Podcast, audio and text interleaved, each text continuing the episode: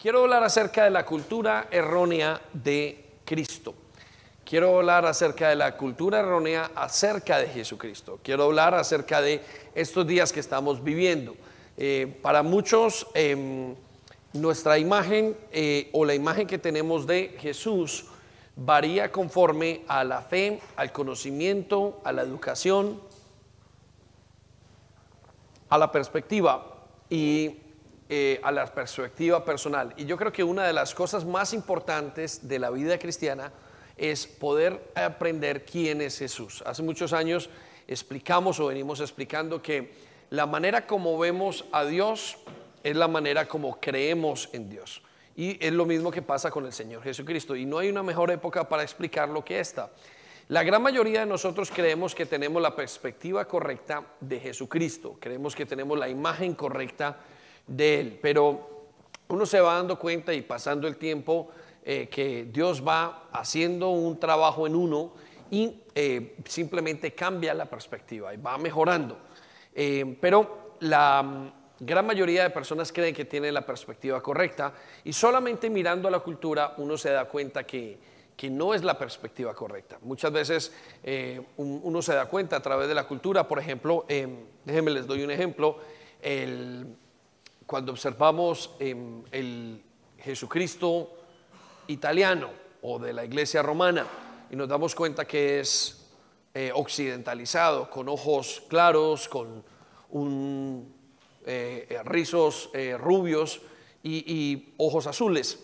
y nos damos cuenta que ese es el, Cristo que todo el mundo piensa que hay y que existe en Occidente. De, todos los países que fueron influenciados por la Iglesia Católica eh, piensan exactamente lo mismo y es lo que usted y yo vemos en fotos.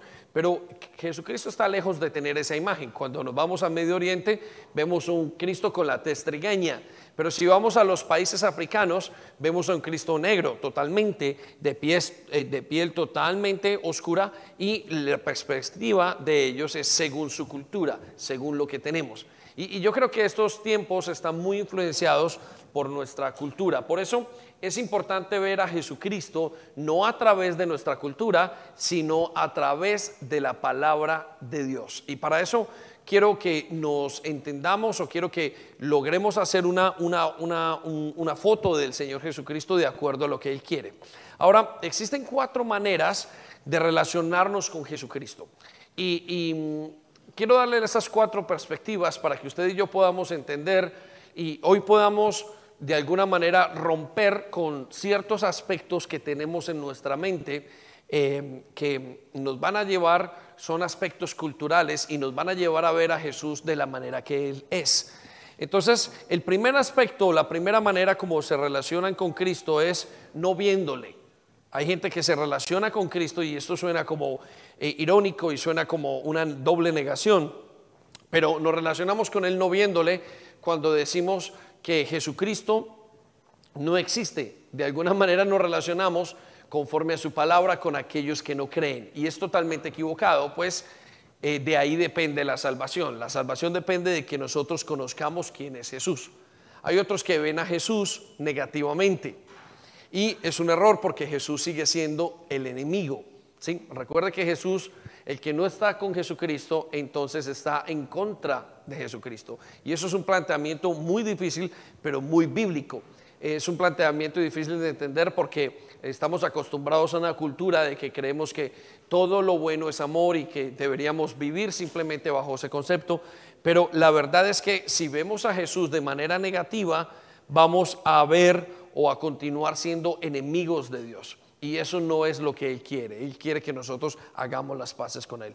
Pero hay una tercera manera de ver a Cristo y es, lo, y es verlo diferente. Y muchas de las personas de nuestra cultura piensan que ver a Cristo de una manera diferente está bien. Y la Biblia nos dice que sigue estando tan equivocado como no verlo o como verlo negativamente. Es decir, eh, si usted se imagina, por ejemplo, que Cristo es una buena persona, entonces Em, su fe lo llevará simplemente a poner su, su atención en que Él es una buena persona y usted no podrá gozar de la salvación. Eh, la salvación depende de que yo crea correctamente en Cristo. La salvación del ser humano eh, depende de que nosotros veamos la imagen de Jesús de la manera correcta. Si yo veo a Jesús incorrectamente, entonces creeré incorrectamente. Por eso uno de los planteamientos que yo quiero hacerle a la iglesia esta mañana, a los que están aquí y los que nos ven online, es cómo estamos creyendo en Jesús. ¿Qué es lo que observamos? ¿Qué es lo que nosotros entendemos de Él? ¿Cuál es la visión? ¿Cuál es la imagen que tenemos? Y ya no hablo de la imagen que ya nos han enseñado, vuelvo y digo, el, Jesucristo occidentalizado, rubio, el, Jesucristo eh, africano negro o el Jesucristo de Medio Oriente que es pies trigueña. Estoy hablando de la imagen que tenemos en nuestro corazón, o sea, en nuestra mente, de acuerdo a nuestra cultura. Acabamos de pasar uno de los días más eh, vamos a decir así, eh, una de las vacaciones más largas, pero también una de las celebraciones más culturales y más contradictorias que hay. Eh, le decía a uno de los chicos esta semana que toda la nación y todo el Reino Unido y casi todas las partes del mundo de Occidente pararon a celebrar el cumpleaños de Jesucristo o el nacimiento, con la ironía de que ninguno cree en Él o que los que creen en Él son bien pocos.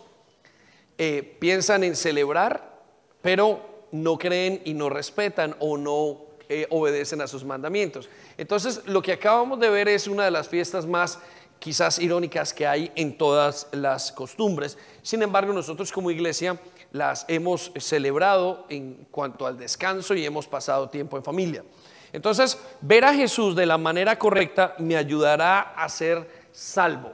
Ver a Jesús de la manera correcta me ayuda a crecer y a dar estabilidad a mi vida. Yo quiero que vayamos un momento a Romanos capítulo 10, versículo 9, y, quiero mostrar una cosa muy importante. Y aquí dice, si con tu boca reconoces que Jesús, como a Jesús como Señor, la Biblia no dice si con tu boca reconoces a Jesús como una buena persona, no si en tu boca reconoces a Jesús como un personaje cultural, o como un buen hombre y con tu corazón crees que Dios lo resucitó, alcanzarás salvación. Una persona solamente puede ser salva cuando reconoce a Jesucristo como Señor, no como una buena persona, no como un buen maestro, no como un evento al año, o no como una situación, o como un personaje bíblico, o no como un personaje histórico. Ninguna de esas verdades, o de, que son verdades porque ciertamente fue un profesor, ciertamente fue profeta, ciertamente es un personaje bíblico, pero ninguna de esas verdades trae salvación. Por eso es importante que la iglesia se afine y sepa cómo creer en Jesucristo y se pregunte a sí misma que, en qué estoy creyendo. Es muy importante para nosotros. Quiero que vayamos a la versión eh, eh, Romana, en, Romanos 10, versículo 9 de la traducción del lenguaje actual. Vaya conmigo un momento y escuche lo que dice. Pues si ustedes reconocen con su propia boca que Jesús es el Señor, recuerde otra vez que Jesús es el Señor, y si creen de corazón que Dios lo resucitó, entonces se librarán del castigo que merecen. Escuche, esto es bien interesante. Si aprendemos a creer bien en el Señor, entonces alcanzaremos salvación. Si creemos equivocadamente, no alcanzaremos salvación. Entonces, tenemos que plantearnos, iglesia, ¿por qué debemos de creer correctamente? ¿Por qué es importante tener la visión correcta en estos tiempos? Mis hijos me lo preguntaban, me lo han preguntado bastantes personas en la iglesia y yo les he ido contando a cada uno que eh, nosotros desde hace muchos años tenemos un concepto acerca de la celebración navideña totalmente diferente a lo que el resto del mundo hace, inclusive el resto de iglesias. Y es porque nuestra mentalidad ha cambiado a través de conocer la palabra de Dios. Ahora, em, ¿por qué debo de creer eh, o de ver a Jesucristo correctamente? Bueno, porque la imagen de Jesús correcta provoca un cambio de mentalidad. Cuando yo aprendo a ver a Jesús correctamente, mi mentalidad inmediatamente cambia. ¿sí? Em, produce bendición. Mi mentalidad al leer la Biblia es totalmente diferente. Cuando yo sigo pensando como mi cultura me lo plantea, sigo creyendo todavía en una religión y no en la persona de la cual estamos, está escrita en la palabra de Dios. Quiero que sepan esto, iglesia, que la gran mayoría o de los cambios o el gran cambio que el creyente eh, atraviesa durante el tiempo de conversión es a través de observar a Jesús correctamente. Piensen esto. Vamos a 2 de Corintios capítulo 3, versículo 18. La mayor parte de la santificación o de la transformación nuestra depende de cómo vemos a Jesús. ¿Sí? Le voy a dar un ejemplo y voy a, mencionar esto en unos momentos. Eh, cuando yo creo que Dios es un Dios castigador, yo vivo bajo condenación. Cuando yo creo que Dios y mi perspectiva de Dios es un Dios permisivo, yo vivo una vida de pecado. Cuando yo veo una vida de, Dios o la imagen de Dios o de Jesús como un Dios que es eh, em, que me perdona, que me limpia, yo vivo una vida de perdonado y de limpio. Vivo una vida de rescatado, de transformado. ¿Sí? Todo va en de acuerdo, todo va de acuerdo a cómo nosotros concebimos a Dios. ¿Sí? Quiero que piensen en este momento, ¿cuál es el color de la piel de Jesús que nosotros observamos? ¿Es blanco? ¿Es negro? ¿Es moreno? ¿Cuál es la perspectiva que tenemos como iglesia? Ahora quiero que transfiera eso en un ejercicio en este momento a cómo lo ve usted.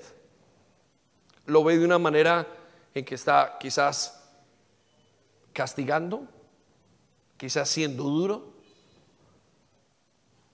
¿Qué observa usted en su mente? Todo esto es una foto que usted y yo tenemos mental. Y conforme a eso, nosotros nos relacionamos. Si usted ve y ve simplemente un Dios duro, usted vive su vida condenado.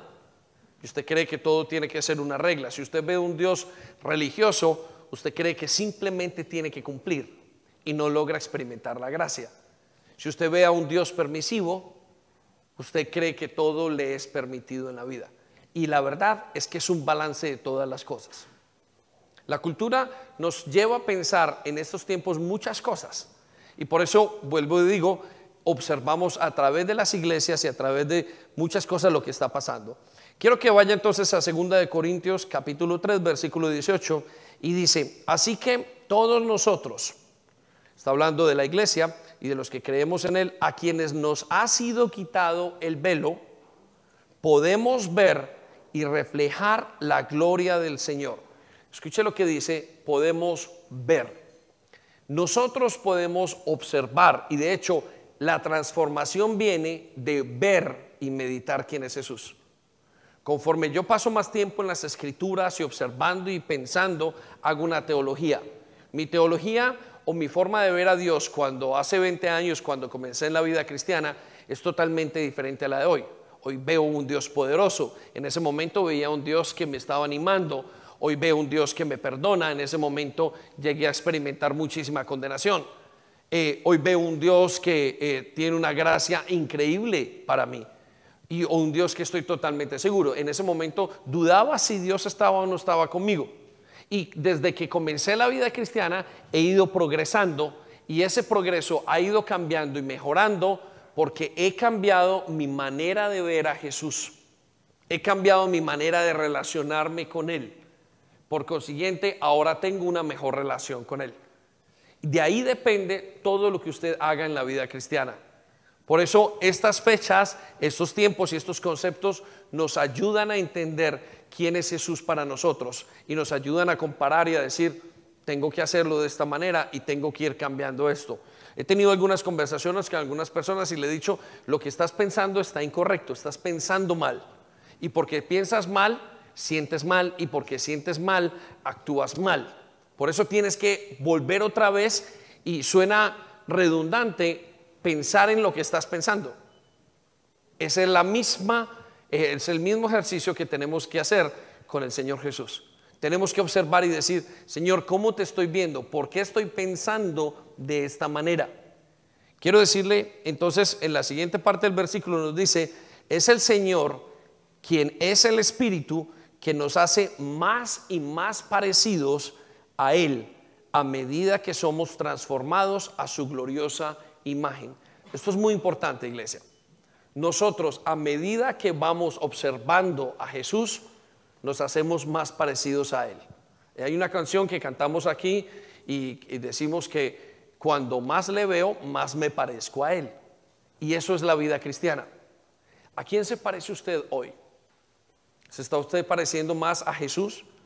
Y si usted se está pareciendo a Él, entonces usted debería mostrarse como es Él. Más comprometido, más gracia, más entregado. De alguna manera más parecidos somos a Jesús y esa es la meta de Él. Recuerde que Pablo nos anuncia esa meta diciéndonos que la meta o, nos anuncia diciendo el objetivo de cada cristiano es llegar a crecer a tal manera que se parezca a Jesucristo. Y si un cristiano no se está pareciendo a Jesús un poquito más cada día, quiere decir que no está progresando en la vida cristiana. Entonces tenemos que observar si estamos o parar y de pensar, estamos progresando en la vida cristiana, estamos creciendo, realmente hay progreso en nuestra manera de verle, hay progreso en nuestra manera de estar con Él. Entonces, lo que vemos en Jesús es lo que nos lleva a transformarnos. Hay algo que pasa muy sobrenatural cuando yo me dedico a observar quién es Jesús. Ahora, hace muchos años le dimos un énfasis a la iglesia acerca de estas festividades y logramos comprender que habían siete fiestas mencionadas en la Biblia como los eventos más importantes del Señor Jesucristo y que en su agenda era lo que marcaba todo lo que había que hacer. Y recuerdo que para nosotros fue un choque cultural, porque de repente un día para el otro ya no estábamos haciendo árboles, ya no estábamos celebrando el niño Jesús, ya no estábamos haciendo pesebres, todo eso cobró de alguna manera como un, hizo un impacto en nuestra vida que eh, nos terminó o paró con algo culturalmente que habíamos hecho o que estaba pasando. Y nuestra iglesia comenzó a dispararse de una manera diferente, comenzamos a crecer cuando comenzamos a ver las fiestas solemnes. Y una de las cosas que pasó en nosotros, quiero hablarle de esto, quiero mencionarlo, es que comenzamos a tener una fe más fuerte. Nos nos, fue muy, muy, muy, em, muy irónico porque supuestamente en estas fechas estábamos celebrando el nacimiento de Jesús. Sin embargo, cuando cambiamos ese nacimiento por las fiestas solemnes y por lo que Dios nos estaba enseñando, comenzamos a tener una fe reveladora mucho mayor. ¿sí? Entonces comenzamos a entender el significado y esta fiesta de alguna manera perdió un concepto muy grande en nuestra cultura de iglesia. Sí, por eso es que nosotros no tenemos un árbol o por eso es que nosotros hoy no nos detuvimos hace dos días a hacer un pesebre y no hicimos una novena, no hicimos lo que culturalmente harían las demás iglesias, sino que paramos y nos dedicamos a observar lo que estaba escrito en la palabra de Dios. Cuando nos dimos cuenta, en menos de lo que canta un gallo, como se dice, en un abrir y cerrar de ojos, ¡pum! La fe comenzó a crecer. Otra de las cosas que pasó es que la dinámica familiar cambió. Yo recuerdo que muchos de los conceptos de las fiestas navideñas y del 31, porque es una fiesta que viene dentro de poco, aparentemente muy importante para todos, era la tristeza profunda. Recuerdo que eh, había un hombre que estaba acá en la iglesia, se llamaba Luis o se llama Luis, él está ahorita sirviendo en Barcelona, pero recuerdo que tres semanas antes de que comenzaran estas fechas, él entraba en una profunda tristeza, porque ciertos eventos que habían sido adversos a su familia habían ocurrido en este tiempo. Y parece ser que la sanidad que Dios tenía para él se convertía en una tristeza. Y recuerdo, lo tengo muy vívido en mi mente, como el 31 todo el mundo sale corriendo, llorando, estamos hablando del mundo latino, corriendo a llamar a su familia muy preocupados como si fuera algo a pasar. ¿Lo recuerdan o lo han vivido? Bueno, yo lo he vivido casi toda mi vida. Y todo el mundo salía en ese momento a, tener como un concepto de la, vida de tristeza y de, de, em, depresión terrible. La gente se emborrachaba, la gente eh, em, eh, tenía unas fiestas y cometía unos errores gravísimos y comenzaban un año totalmente diferente a lo que ellos planteaban con su felicidad. Entonces, quiero que piensen en esto. El cambio que hemos eh, que ha ocurrido en nuestras vidas y en las dinámicas familiares es completamente diferente al ver a Jesús de manera diferente. ¿Sí? Ahora, quiero llevarlos a otro cambio que ocurrió en nosotros, que mm, uno de los más chéveres, y es el cambio de la economía. Ustedes saben que uno de los meses más fuertes de todo el año es el mes de enero, porque casi todo el mundo entró en un plan de eh, financiero donde quedó en familia y de deudas, porque querían complacer a sus familiares y querían abastecer o tener los recursos que en estas fiestas eh, habían prometido y querían dar a sus familiares. Entonces, una de las cosas que nos pasó a nosotros es que la, la economía mejoró y nos aterró porque la mejoría, la economía mejoraba justo cuando cambiábamos la cultura de cómo veíamos a Jesús. Pues nosotros ya no vemos a Jesús como un niño. Lo vamos a explicar en un momento. Nosotros vemos a Jesús como el príncipe de paz o como el Padre eterno. Parece que culturalmente el enemigo nos hace cambiar nuestra mentalidad y hacernos pensar de que tenemos un Dios que se quedó pequeñito. ¿Sabe que hay un ídolo en la eh, religión hindú que es un niño y que ese niño tiene muchísimo poder? Bueno, es exactamente lo mismo que pretende el enemigo ponernos ahora. Nuestro Jesús nació, pero también murió por nosotros y ahora está glorificado. La versión que nosotros tenemos de Jesús en este momento es totalmente equivocada, estamos hablando culturalmente, y es totalmente diferente, contrasta a la visión que el mundo tiene ahora. Por eso cuando uno comienza a cambiar como iglesia esta visión de Jesús y lo ve tal y como es Él, nos parecemos más a Él y hay muchísima bendición. Entonces, una de las cosas que mejoró fue la economía. No, la iglesia dejó de meterse en deudas, el, tiempo de diciembre. La gente tenía una economía más solvente y entraba un año, unos 12 meses, tranquilos, porque ya no tenían 12 meses de deudas. ¿Por qué? Porque culturalmente había cambiado algo en sus mentes. ¿Sí? Mire qué interesante es cuando usted observa a Jesús de la manera correcta. Quédese conmigo aquí. Los hijos se volvieron más educados. Recuerdo que muchos de los complaints o de, los, de lo que decían los hijos era decirle a los papás, papá, quiero que me compres esto, quiero la última PS, eh, PSP, eh, quiero el último, la última guitarra, quiero el último en esto. Y a medida que comenzamos a cambiar todo el concepto cultural nuestro, nuestros hijos comenzaron a estar agradecidos y pasaron a tener una celebración familiar más que una celebración religiosa. Vuelvo y digo, lo irónico es que le decía a uno de, nuestros hijos, tenemos un un, edificio a un lado de nuestra casa y le decíamos, estoy seguro que todo ese edificio celebró Navidad hoy. Al mismo tiempo estoy seguro que ninguno en ese edificio o muy pocos creen que Dios es quien dice que es. Irónico, todo el mundo para celebrar el nacimiento, mas no se cree. La gente para supuestamente a honrar a Dios, sin embargo es poca la honra que se le da durante ese tiempo. Quiero que piensen esto entonces. Nuestra mentalidad acerca de Jesús cambia. Y si cambia, nosotros somos transformados a la manera de Él. Otra de las cosas que cambió entonces es que comenzamos a tener una cultura más bíblica. Comenzamos a tener la cultura del cielo.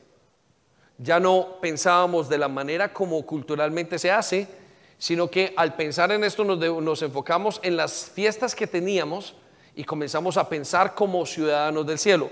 La palabra de Dios nos dice que nosotros somos ciudadanos del cielo. Y por último, vino conversión. Entonces, el ver a Jesús correctamente y el ver las fechas correctamente nos trae un cambio total de mentalidad y nos trae crecimiento. Y eso es lo que Dios quiere para la iglesia. Y yo quiero que usted lo, lo observe o lo piense de esta manera, porque si logramos nosotros como iglesia ir cambiando la mentalidad, toda la iglesia va a crecer. Si logramos cambiar nuestra manera y nuestra perspectiva de ver estas fiestas, vamos a tener un crecimiento exponencial en muchos aspectos. ¿Sí? Quiero entonces que vaya conmigo un momento a entender una cosa, que muchos, muchas personas encuentran tropiezo en cómo ven a Jesús. Y aún personas que llevan mucho tiempo en la iglesia. Una de las cosas que eh, eh, hace que la gente tenga tropiezo es no comprender quién es Él. Vamos a Lucas capítulo 7, versículo 17 al 23. Y muchos caen en un sistema de concepción de Jesús que es incorrecto. Y no es necesariamente que ellos no son creyentes o que no son cristianos, o no necesariamente es que no conozcan la palabra de Dios, sino que es que su mentalidad no ha cambiado.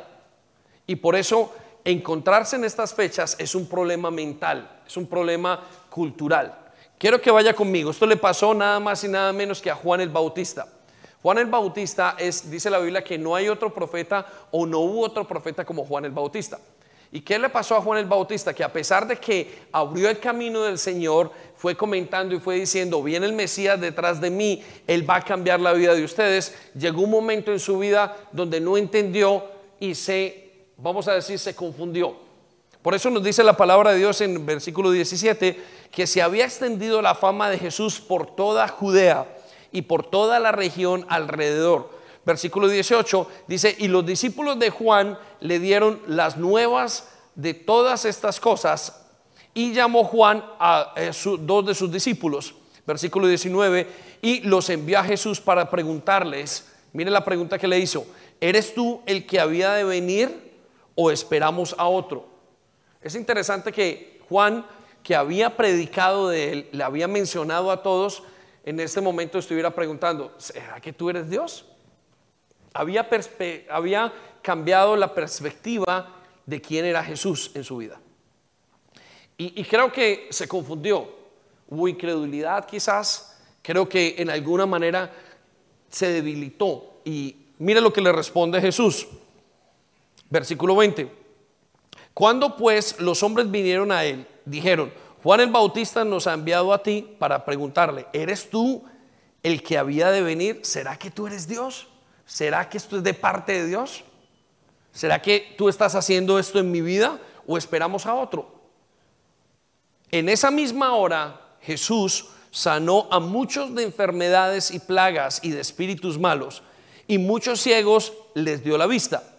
Y respondió Jesús, les dijo, id haced saber a Juan lo que habéis visto y oído.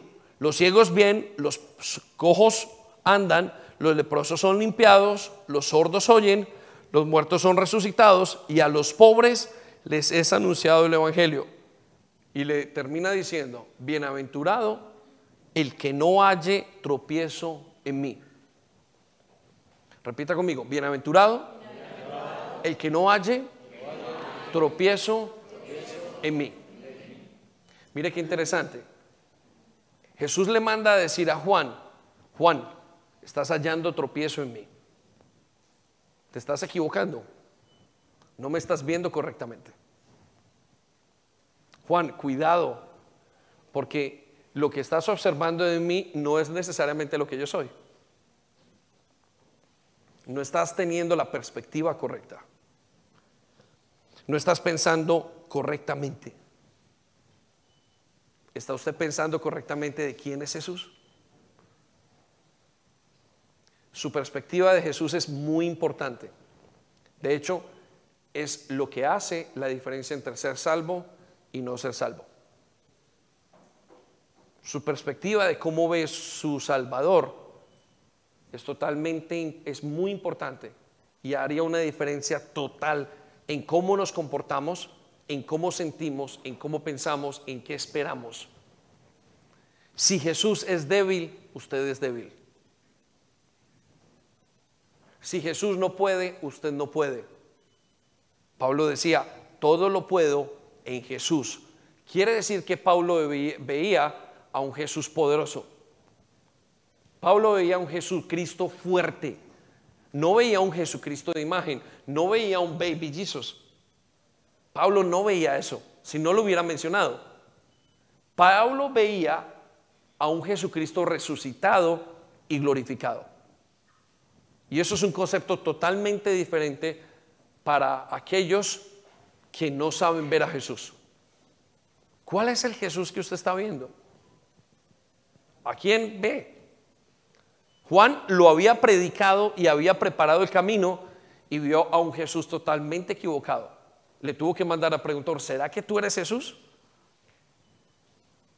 En Mateo 16, él nos confronta con una pregunta. Y esta pregunta la hace esta mañana.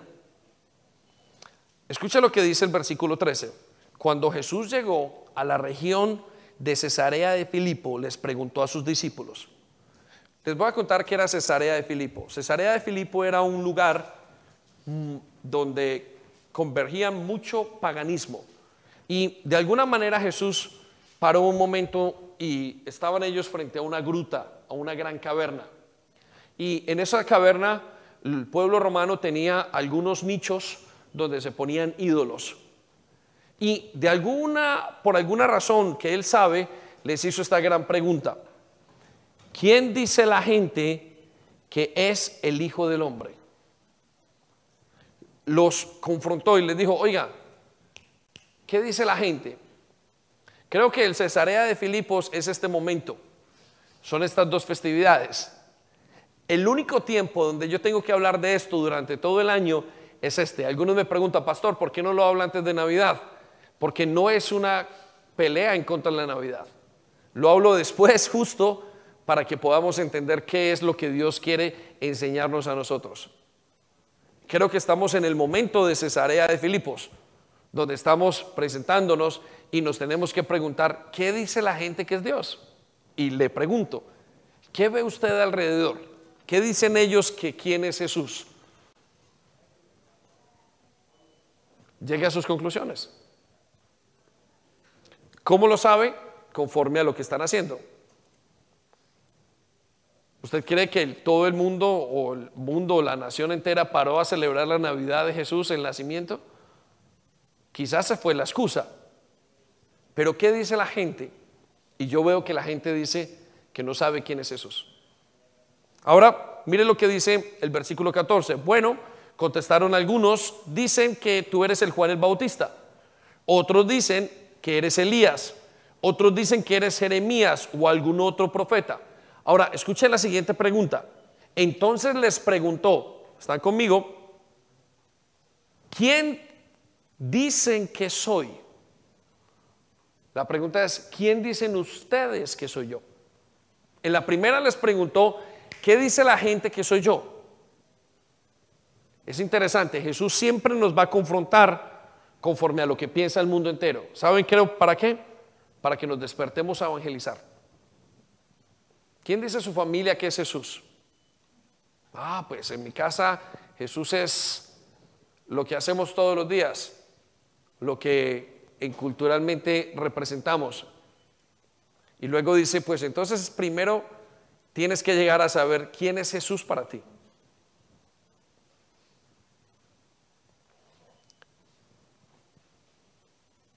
Versículo 16 dice, Simón Pedro contestó, tú eres el Mesías,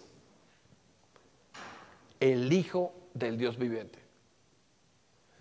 Jesús vuelve a decirle, eres bendito, Pedro, hijo de Juan, porque mi Padre que está en los cielos te lo ha revelado. La verdad que tiene este versículo es que nadie puede revelar a Jesús por sí mismo. La única manera de tener ser de tener una revelación de Jesús es porque Él mismo me la dé. Por eso dice, ningún ser humano te lo ha revelado. Ahora, lo último que le dice en este versículo es el versículo 18 y dice, ahora te digo que tú eres Pedro, que significa roca, y sobre esta roca edificaré mi iglesia, y el poder de la muerte no la conquistará. Note, quiero traducirle esto. Cuando una persona conoce a Jesús, y tiene la perspectiva correcta, entonces verdaderamente es iglesia. Antes no lo es. Entonces, cuando la persona tiene la perspectiva correcta de Jesús, entonces conquista la muerte. Antes no es capaz. Por eso le dice a Pedro, Pedro, tu entendimiento acerca de mí es lo que define que tú hoy seas iglesia. Y tu entendimiento acerca de mí es lo que define que tú vencerás la muerte. Es decir, que tendrás salvación eterna. Por eso creo que Jesús sigue haciendo la misma pregunta. ¿Quiénes creen ustedes que soy yo? Primero pregunta, ¿quién dice la gente que soy yo? Ahora nos pregunta, ¿quién dice nosotros que somos? Y para muchos creo que Jesús es un personaje ficticio. Si ustedes me preguntan que en este momento, ¿qué piensa la gente que hay? Yo le voy a dar cuatro puntos y el primero es que creo que la gente piensa que Jesús es ficticio. ¿Sabe usted que si usted le pregunta a Amazonas, el, a, Alexa de Amazonas te dice, ¿quién es Jesús? Dice, es un personaje ficticio. Creo que el mundo entero muestra a Jesús como un personaje que no existe. Es un personaje idílico, es una idea. La gran mayoría simplemente creen que es una creencia. Y lo triste es que creo que la iglesia también piensa que es una creencia. ¿Por qué? Porque hay muchos que vienen a las iglesias por simplemente seguir una idea, una tradición. Le pregunto esta mañana, ¿quién cree usted que es Jesús? Sabe que nuestros hijos luchan con dos conceptos, dos superhéroes ficticios, Santa Claus y Jesús. Muchos no creen y en este momento pararían y dirían, no, yo no creo que quién es Jesús. Pregúntele a sus hijos, ¿quién, crees que, quién creen que es Jesús? Eso define toda la lo que nosotros hacemos. Por eso dicen, y muchos luchan con la duda si el Señor es o no es verdad en sus vidas. Y creo que eso no es solamente para niños, creo que para la iglesia adulta es exactamente igual. ¿Será que Dios es real o no? siguen pensando que Jesús es ficticio. Mateo 13, versículo 58 nos dice, y no hizo o no pudo hacer allí muchos milagros a causa de la incredulidad. Cuando usted no tiene la versión correcta, no cree correctamente en Jesús, entonces hay incredulidad. Y si hay incredulidad, entonces no hay una vida de milagros, no hay una vida de bendición. Ahora, ¿qué dice la Biblia acerca de Jesús, de su existencia? Bueno, Colosenses 1, versículo 16 nos dice, Cristo mismo es el creador de todo cuanto existe, en los cielos, en la tierra. Y todo lo invisible y de lo visible y de lo invisible y de todos los seres que tienen poder, autoridad y dominio, todo fue creado por medio de Él y para Él. Si usted no comprende y no llega a tener esta revelación en su vida, usted va a seguir pensando y dudando que Jesús es un personaje ficticio y que usted está aquí por su cultura religiosa, porque somos una comunidad. Pero tiene que aprender a quitar eso de su mente y entender que Jesucristo es el creador de todas las cosas. Por Él fueron hechas todas las cosas y para Él fueron hechas todas las cosas. Déjeme le doy la segunda parte. ¿Qué tal si le damos un aplauso gigante a Dios por eso? ¿sí?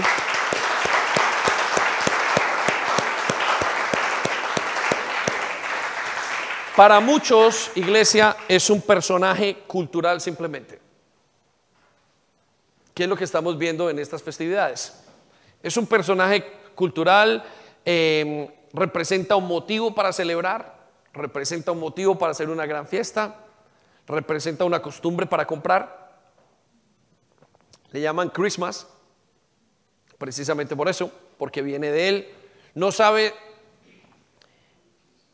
si es ficción, si se pelea entre sí o si simplemente es un evento cultural. De tal manera que todo el Reino Unido y todas muchas personas se paran. ¿Y saben qué pasa cuando hay una, y es un personaje cultural, que cuando usted mueve ese concepto hay confusión?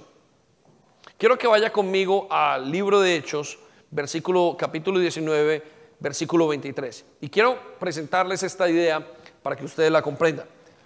Cuando se presentó el Evangelio al pueblo de los atenienses, entraron en un conflicto muy grande porque Pablo comenzó a combatir un concepto religioso que ellos tenían y cultural. Y comenzó a ir en contra de toda una cultura que había de idolatría y de economía y de paganismo. Y el pueblo se alborotó de una manera increíble.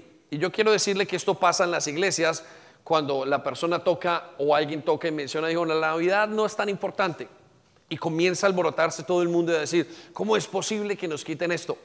Escuche lo que dice, por ese tiempo se generó un grave problema, repita conmigo, grave problema. En Éfeso con respecto al camino, el camino es la palabra de Dios, era como se le llamaba a la gente que caminaba con el Señor. Al grupo, a la, iglesia en ese momento, nunca se llamó iglesia, se llamó el camino y luego se le llamó cristianos más adelante. El versículo 24 nos dice, y comenzó Demetrio, un platero que tenía un importante negocio de fabricación de templos de plata en miniatura de la diosa griega Artemisa. Él les daba trabajo a muchos artesanos. Versículo 25. Los reunió a todos junto con otros que trabajaban en oficios similares y les dirigió las siguientes palabras. Caballeros, ustedes saben que nuestra riqueza que repita conmigo, riqueza, proviene de este negocio. Quiero que piensen eso. Nuestra riqueza proviene de este negocio. Versículo 26. Pero como han visto y oído, este tal Pablo los ha convencido a muchos a decirles que los dioses hechos de mano no son realmente dioses. ¿Qué tal si le planteo que el muñequito en el pesebre no es realmente Dios? Estaba quitándoles una parte cultural y les estaba quitando, les estaba abriendo los ojos frente a un concepto que no era bíblico. Sin embargo, estas son las acusaciones. Escuche lo que dice. Y no solo lo han hecho en Éfeso, sino por toda la provincia. Versículo 27. Por supuesto que no solo hablo de la pérdida del respeto público para nuestro negocio, sino que también me preocupa que el templo de la gran diosa Artemisa pierda su influencia. Repita conmigo, influencia. Repita más fuerte, influencia. La cultura tiene una influencia sobre nosotros. Cuando nosotros comenzamos a mirar bien a Jesús, tenemos la cultura del cielo y la cultura que vivimos ahora pierde su influencia sobre nosotros. Por eso para nosotros esta es una festividad de mucho descanso y de estar en familia. Sin embargo, toda la festividad a la que estamos acostumbrados culturalmente ha perdido todo su peso. ¿Por qué perdió todo su peso? Porque ha perdido toda su influencia. ¿Cuál era el problema de Demetrio en este momento? Que había perdido negocio y había perdido influencia cultural. Y dijeron, no nos vamos a dejar perder la cultura. Sin embargo, nosotros los hijos de Dios decimos, como dijo Pablo en Filipenses 3, 2, ahora nosotros somos ciudadanos del cielo. Usted ahora es ciudadano del cielo. Y escuche lo que dice, de donde vive el Señor Jesucristo y esperamos con mucho anhelo que Él regrese como nuestro Salvador. Cuando la cultura pierde su peso, nosotros confiamos en Jesús y nos volvemos más parecidos a las costumbres del cielo. Y usted y yo tenemos una pelea cultural. El otro día me decía una iglesia, creo que era en España, donde me decía, tuve que quitar las empanadas. Digo, ¿cómo así que tuviste que quitar las empanadas? ¿Por qué? Porque lo único que ellos veían era esa influencia cultural. Hay situaciones donde dice, las empanadas que me como son chilenas, son, son eh, colombianas, son ecuatorianas, son... La cultura nos lleva a, unas, a tomar unas decisiones tan tremendas que muchas veces son opuestas a la cultura del cielo. Aquí no debemos de tener culturas o colombianas, a pesar de que yo lo sea, o ecuatorianas, a pesar de que sean diles, o chilenas, porque la persona que canta es chileno, o venezolanas, porque el que está en el piano es venezolano, o, o inglesas, porque estamos en Inglaterra. Aquí debemos de tener una cultura del cielo. Pero cuando usted rompe esa cultura, hay confusión y hay dificultad. Y eso es una de las cosas que nos ha pasado como iglesia. Alguien me dijo, pastor, yo no puedo estar más en la iglesia. ¿Por qué? Me dijo, pues porque aquí no celebran la Navidad. Y yo estoy acostumbrado a mi, a mi, a mi, ¿cómo se llama? A mi árbol de Navidad grande. Y nosotros le decimos, no tienes que dejar de hacerlo. Lo que tienes que aprender es a mirar quién es Jesús en tu vida. Y hay gente que lo ha hecho un año, dos años, y de repente dice, tenía el ejemplo de, Andrés en estos días, me comentaba y me, me, decía, una vez llegué a mi casa, había traído de Colombia y en la iglesia predicaban de esto, y traía una cantidad de luces, pero armando un momento ese árbol, me puse a pensar en lo que estaba haciendo. Y era como si me hubieran quitado un velo y dije, pero ¿qué hago yo con esto? Y dice que se despojó, se deshizo de eso. Entonces, la idea no es que cada uno llegue y diga, porque en la iglesia me dice, no, la idea es que cada uno aprenda a observar la cultura del cielo. Y observando la cultura del cielo, cada uno tome las decisiones que bien tiene que tomar. Pero conforme miramos a Jesús, más cultura del cielo tenemos. Quiero que volvamos a Hechos capítulo 19, versículo 17. Escuche lo que dice. Dice, por supuesto que no solo hablo de la pérdida del respeto público para nuestro negocio, también me preocupa que el templo de la gran diosa Artemisa pierda su influencia y que Artemisa, esta magnífica diosa adorada en toda la provincia de Asia y de todo el mundo, se le despoje de su gran prestigio. Estaban preocupados porque los ídolos perdieran su poder. Versículo 28 nos dice, escuche esto, al oír esto, montaron en cólera y comenzaron a gritar. Es increíble, al haber tocado la influencia cultural que tenían, se molestaron. ¿Cómo es posible? Pablo les había explicado, Pablo le había quitado la influencia del ídolo, pero se devolvió, en, se volvió en contra de él porque era un ídolo al que estaban sirviendo, no estaban sirviendo a Dios. Ahora viene la parte más importante de este concepto para mí.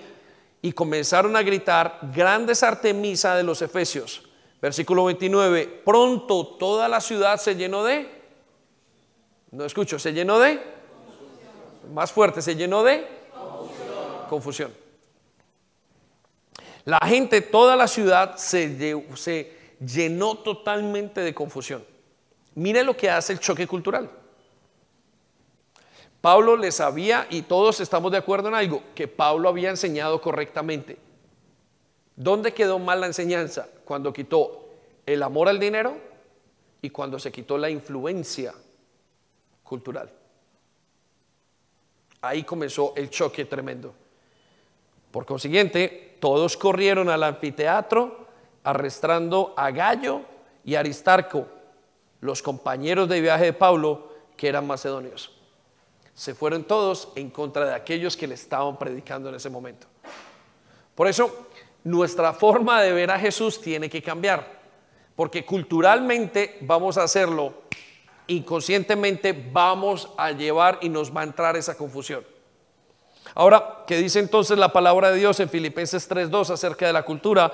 En cambio nosotros somos ciudadanos del cielo, donde vive el Señor Jesucristo y esperamos con mucho anhelo que Él regrese como nuestro Salvador. Nosotros no estamos esperando ver un muñequito, estamos esperando que nuestro Jesús regrese. Y regresará con una forma en la cual nosotros no lo hemos visto. Por eso quiero darle la tercera manera como creo que todo el mundo ve, o la gran mayoría ven a Jesús. Lo ven como un personaje que es un ídolo religioso.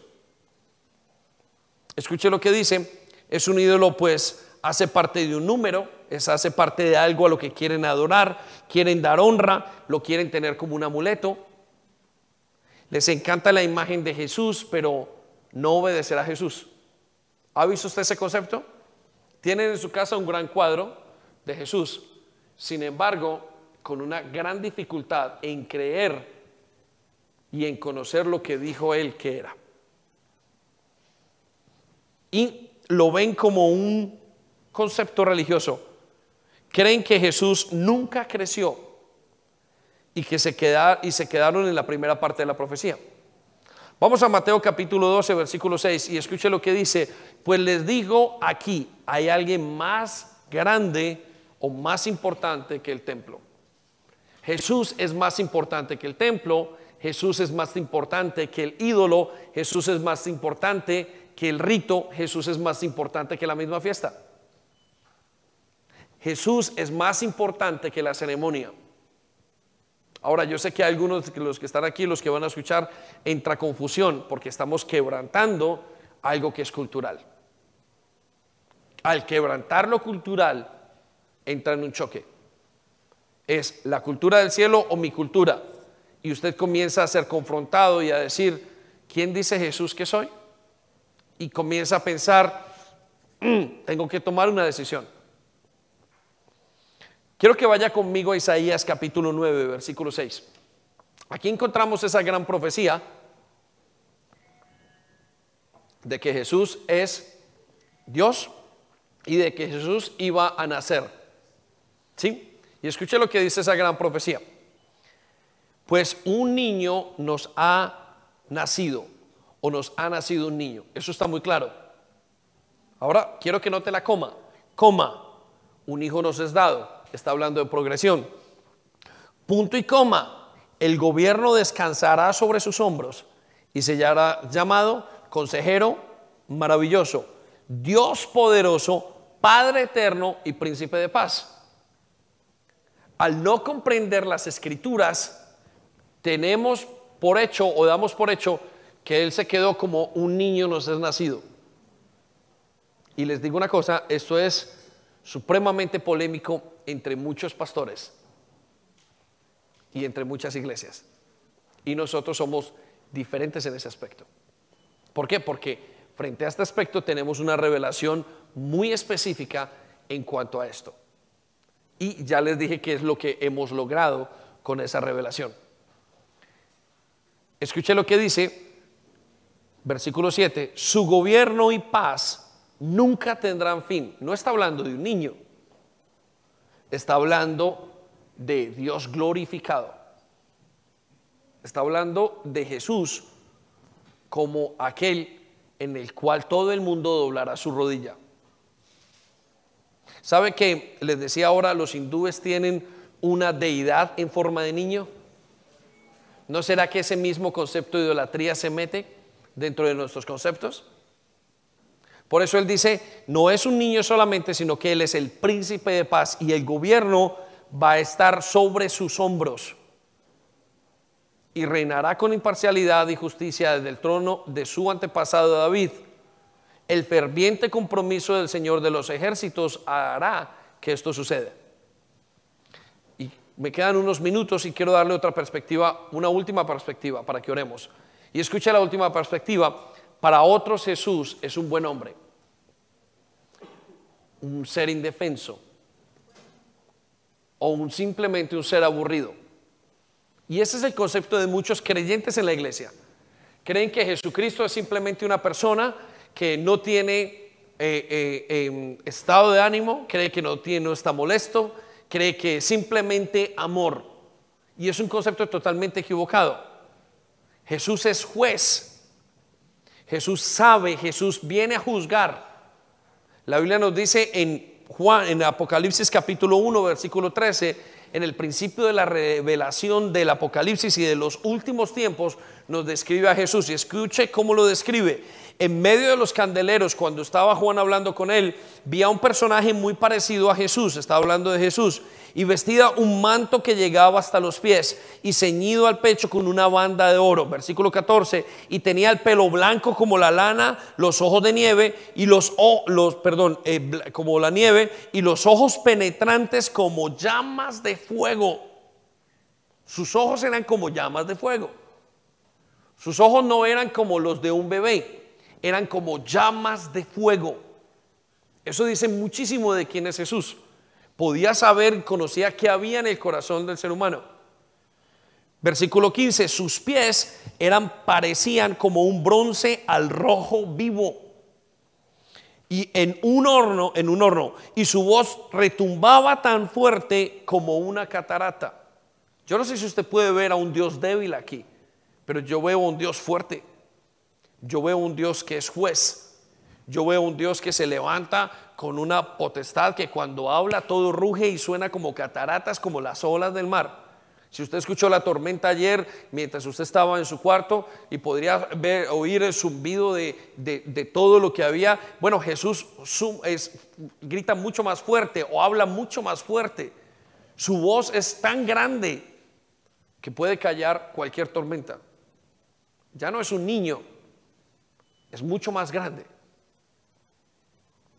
¿Cree usted y la manera como usted ve a Jesús, cree usted que Él puede callar sus tormentas? Depende cómo le vea, porque si usted ve un Dios débil, dormido, un Dios que está simplemente paralítico, un Dios que está crucificado todavía, ese es su concepto. Y así va a creer y así va a actuar. Y conforme usted actúe, así sentirá. Y así pondrá usted su fe. Y no servirá de nada. Porque Dios va mucho mayor que eso. El versículo 16 nos dice, en la mano derecha sostenía siete estrellas, es el poder, de su boca salía la espada aguda de los dos filos. Quiere decir que de su boca salía todo lo que pasa y todos los decretos, toda la ley salía de sus labios. En Jesucristo está dada toda la ley. Y el rostro le brillaba con el resplandor del sol, como el resplandor del sol cuando brilla con toda su fuerza. Versículo 17, quiero que se enfoque en esto. Al verlo, caía a sus pies como muerto. Caía a sus pies como muerto. Caía a sus pies como muerto. ¿Cómo sería la concepción de Juan del Jesucristo glorificado que la sensación simplemente de verlo lo hacía caer casi desmayado, totalmente desmayado? Ese no es el Jesús que nos plantea la cultura en este momento. Este es un Jesús mucho más fuerte. Y dice, pero puso la mano derecha sobre mí y me dijo, no temas, soy el primero y soy el último. ¿Cuál es su concepto de Jesús? ¿Qué es lo que usted piensa? En este momento que Dios nos está preguntando y estamos pasando por estos dos días tan importantes para todo el mundo, pero ¿cuál es el significado? Quiero que se pregunte qué dice la gente que Dios es y quién dice usted que es Jesús. ¿Quién es él? ¿Quién es Jesús para usted? Quiero que nos pongamos en pie un momento y le agradezco a Eli y hay una canción que cantamos y es, cuando yo te veo, yo me vuelvo más parecido a ti. No sé si podemos un momento hacer eso, pero quiero llevarlo a otra perspectiva. Juan capítulo 20, versículo 24. Esta es una última persona que vio a Jesús. Y la Biblia nos habla que en el Evangelio de Juan le vieron de una manera algunos, pero que la parte más alta del Evangelio de Juan la encontramos en el capítulo cuando Mateo dudó de quién era Jesús. Y quiero que se centre en esto un momento. Le voy a leer lo que dice Juan capítulo 20, versículo 24. Tomás, perdón, no Mateo, sino Tomás, uno de los doce discípulos, al que apodaban el gemelo, no estaba con nosotros cuando llegó Jesús. Ellos le contaron, hemos visto al Señor, pero él respondió, no lo creeré a menos que vea. Ellos dijeron una cosa, he visto a Jesús. Y él dijo, hasta que no le vea. Los discípulos habían visto algo de Jesús.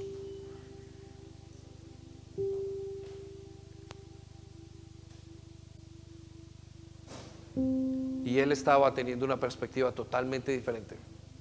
Él dice, hasta que yo no le vea las heridas de los clavos en sus manos y meta mis dedos en ellos y ponga mi mano dentro de la herida de su costado. 26. Ocho días después los discípulos estaban juntos de nuevo y esa vez Tomás se encontraba con ellos. Las puertas estaban bien cerradas y de pronto, igual que antes, Jesús estaba de pie en medio de ellos y dijo, la paz sea con ustedes. El versículo 27 nos dice, entonces le dijo a Tomás, pon tu dedo y mira. Pon tu dedo y mira. Vuelve el Señor a decir, mira, ¿cómo me ves? Mira mis manos. Mete tu mano en la herida de mi costado y ya no seas incrédulo. La forma como usted ve a Dios define si usted es incrédulo o no. La perspectiva que usted tenga de Jesús en su mente define su incredulidad. ¿Qué tan grande es el Dios que tienes? Define la fe que tú tengas en tu mente. Y me temo que muchos somos confrontados en eso. Porque creo que algunos creen que Dios es ficticio, es decir, que no existe. Otros creen que es un Dios cultural. Otros creen que es un ídolo. Y otros creen que Dios es débil. Pero si no corregimos esta imagen, no dejaremos la incredulidad. Versículo 28 nos dice que Tomás respondió y lo corrigió, mi Señor y mi Dios. Note que no les llamó mi maestro, mi profeta. Estamos acá. Mi maestro, mi profeta. Le llamó mi Señor y mi Dios. Y cuando le dijo mi Señor, quiso decir, estoy bajo toda mi vida. Está bajo tu criterio. Todo lo que yo haga está bajo lo que tú me digas. Decir que Él es Señor es decir que yo le obedezco. Exclamó Tomás, entonces Jesús le dijo, tú crees porque me has visto. Benditos los que creen sin verme. Bienaventurados los que creen sin haberme visto correctamente. Quiero que cierres tus ojos un momento. Espíritu Santo, estamos en este tiempo tan delicado. Y hoy más que nunca necesitamos ver a nuestro Salvador de la mejor manera. La cultura nos dice muchas cosas y nosotros peleamos contra la cultura. Y si somos honestos, hoy no se te da honra a ti. Hoy creo que le están dando honra a sus propias vidas. Pero nosotros queremos tener un cambio de mentalidad y queremos verte tal y como eres. Continuamente nos dices en tu palabra que pongamos nuestros ojos en ti, que te miremos correctamente,